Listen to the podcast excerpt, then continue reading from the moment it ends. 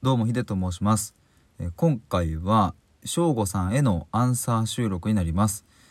これはですね僕が11月いっぱい行っているあなたにとって愛って何ですかっていう企画のえーと中の一つです。もし気になる方は、概要欄に貼ってある企画概要の説明の記事を、ちょっと読んでみていただけると嬉しいです。えということで、え本題なんですけれどもえっ、と今回参加していただいた翔吾さんはですねノートの記事にて、えー愛を、えー、と語って、えーくださいましたでね翔吾さんはですねえっ、ともうノートでもうフォロワーが今日現在で今拝見すると4278人ともうそろそろ4300人を超えるっていう方で、えっと、かなり人気の方ですね。えっと、僕が、えっと、僕が、えーフォローさせていただいたので割と結構前かな。でも、あの、当時は確かまだ3000、まだって言ってもあれですけども、3000何人とかのフォロワーさんだったと思うので、そうよあまもう4000超えてるみたいな、すごい勢いで、えっと、ノート内で、えっと、人気を博しているという方です。え皆さん何歳ぐらいの方を、え想像されてますでしょうか？えーとプロフィール欄を簡単に説明するとですねスポーツが大好きな大学生ゆるーく自分の思いをノートに毎日投稿を、えーフォローすると新しい価値観に触れられるきっかけにっていう感じで書いてあるんですね。えーとなので大学生なんですよ。いや最強すぎないっていうふうにまあ思うんですけれども、えーそんな、えー、翔吾さんずっと僕はフォローしていて、えー、翔吾さんもフォローしていただいているっていうまあそんな感じだったんですけれどけれども、えー、と僕もですねその定期的に記事を読ませていただいてましたがいや本当にまあそもそものベースの考えというか土台みたいなところがあれ本当に大学生なのって思ってしまうぐらい自分が大学生の時こんな感じだったっけなみたいななんかすごいなと思いながらあの読ませていただいてますが、えーそんな翔吾さんが今回は、えー、とこの企画に参加してくださいました。で、えー、と翔吾さんのこの記事のタイトルは「愛とは技技術である」「愛とは技術である」っていううんとテーマで書いてくれています。で、えっと、概要欄にはこの記事のリンクを貼っておりますのでもしよかったら今一緒に飛んでいただいてで多分そのまま僕の収録流れるので一緒にこう見ながら、えっと、進めていただければあ嬉しいなというふうに思います。えっとですねそう記事をちょっと引用させていただきながら僕の感想も混ぜていきますね。でえっとどうしよっかな。最後に「うんと愛とは」っていうところが書かれているのでちょっと今回は先にそれを結論として言っちゃいますね。えー、翔吾さんはですねこの記事の中で「愛とは技術であり一生学び続けるもの」っていうふうに、えー、と書いております。えー、と私にとって愛とはこういうものだ愛の形がたくさんあるからこそ具体的に定義することはできないまた年を重ねれば愛への定義も変わってくるかもしれないっていうふうに最後書いています。っていう結論に、えー行きますっていうのを先にちょっとお伝えしておいてでちょっと冒頭にに行きますねすいませんちょっとややこしくて。えーっとねそう僕もこの記事読んでえーっとそうだな先に感想を言うとえーっとそもそもこの僕がね大学生の頃を想像するとこの境地に達しているの早くね？みたいな感じを思うわけですよ。早っていうすごっていう感じで思うんですがはい。まあそれが感想なんですけどもちょっと記事引用していきます。最初に翔吾さんはこんなことを書かれています。愛には様々な種類がある。友達への愛恋人への愛物への愛家族への愛国への愛愛する者の対象は人や物など様々だ。愛とは技術であり先天的にも後天的にも身につけることができる。先天的なもので言えば幼少期の家族からの愛情だろう。親からの無償の愛をどれだけもらうかで愛というものの考え方が変わってくる。親から受け取る無償の愛は何か大きなものに包まれるような感覚。何をしても最終的には受け入れてもらえるもの。ここで受け取る愛の大きさは愛の広さではないだろうか。どうしようこれもうちょい読んじゃいますね。後天的な愛で言えば友達に対する愛や恋人に対する愛。年齢を重ねるごとに愛するという技術を身につけることができる。愛が深い人ほど悲しい経験をしてきた。愛の深さはどれだけ経験をしてきたか。後天的な愛では愛の深さを知ることができるのではないだろうか。愛とは技術である。っていうところがこう中盤までの書かれていることなんですよ。なんか僕がねこう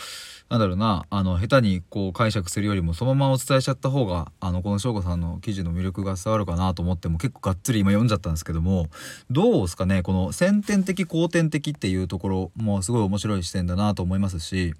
そしてやっぱりこの親から受け取る無償の愛っていうところはですねこの大きなものに包まれるような感覚ってもうまさにそうだなっていうふうに思いますがまあここもねあのそれを受け取ることができる場合とそうではない場合といろいろやっぱパターンはあるわけでねでそうすると後天的な方の愛にもえーと、いろいろな影響があるなあなんていうことを僕もこう思いながらこの、えーと記事を読ませていただきました。で本当にやっぱそうこれなんかすごいなって何回も言っちゃうけども愛とは技術であるっていう風にまあスパッと言い切ってるっていうのは本当にすごいなという風に思います。なんかあの僕もですね最近はえっ、ー、とエーリッヒ・フロムの「愛するということ」っていう本を読んだりですねえっ、ー、と結構愛をテーマにいろいろと自分の中でもこう深めている時期なんですが、うんとやっぱりそこでもこんなこともあの述べられていて。でやっぱ思い返すと愛って別に学ばないし愛って漠然としているし愛って別にそんなにこうね深く語らなくてもいいみたいな語らなくてもいいっていうかね語る対象でもなかったりするんでなんだかこうつかみにくいものではあると思うんですけれども今回省吾さんはそこをパシッとこう言い切っているみたいな感じがしてですね僕はここはすごいなっていうふうに思いましたね。でですねちょっとあの是非ちょっとこれ記事を読んでいただきたいんですけどもちょっと間を、えー、飛ばしてですねえっ、とですねそうえっ、と中盤から終わりですねの方にこういうふうに書かれています。まだまだ自分には愛する技術が足りない。生きている限り学び続けなければいけないものだろう。愛する対象が増えれば増えるほど人生は豊かになりそうだ。ちょっとしたことでも愛さえあれば幸せを感じることができる。それだけ愛というものは素晴らしい。そして僕が今日のこの冒頭に言った、えっと、結論につながっていくという感じですね。どうですかねこれあのやっぱ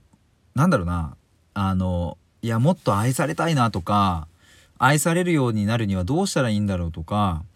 愛されるキャラクターをどうやって作ろうかみたいなことで悩むっていうケースもあるとは思うんですけれども自分はまだまだ愛せてないな自分には愛せる技術が足りてないなっていうところをこうやって言葉にされる方っていうのはまあ僕と肌感ですけれどもそんなに多くないよなというふうに思って、まあ、そしてえっ、ー、と省吾さんはあの生きている限り学び続けるということをおっしゃってるんですね。でまあそれはもちろんその、まあ、愛っていうものも一生学び続けるっていうスタンスでしょうし、えー、普段の記事を読ませていただいていても、まあ、愛だけでなく、えー、学ぶスタンスみたいなものが、まあ、ベースとしてある方だなというふうに僕は思うので、えーとまあ、だからこそ愛にもこうやこうやって真正面から向き合えるんだろうななんていうことを今話しながら え思いました。やっぱりあの僕もですねこの愛っていうものはうんとそう簡単につかめないし、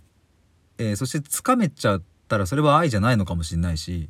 えー、そこは非常になんか矛盾をはらんでいるような感じなんですけれどもまあそれが愛であるっていうふうに僕も思っているんですが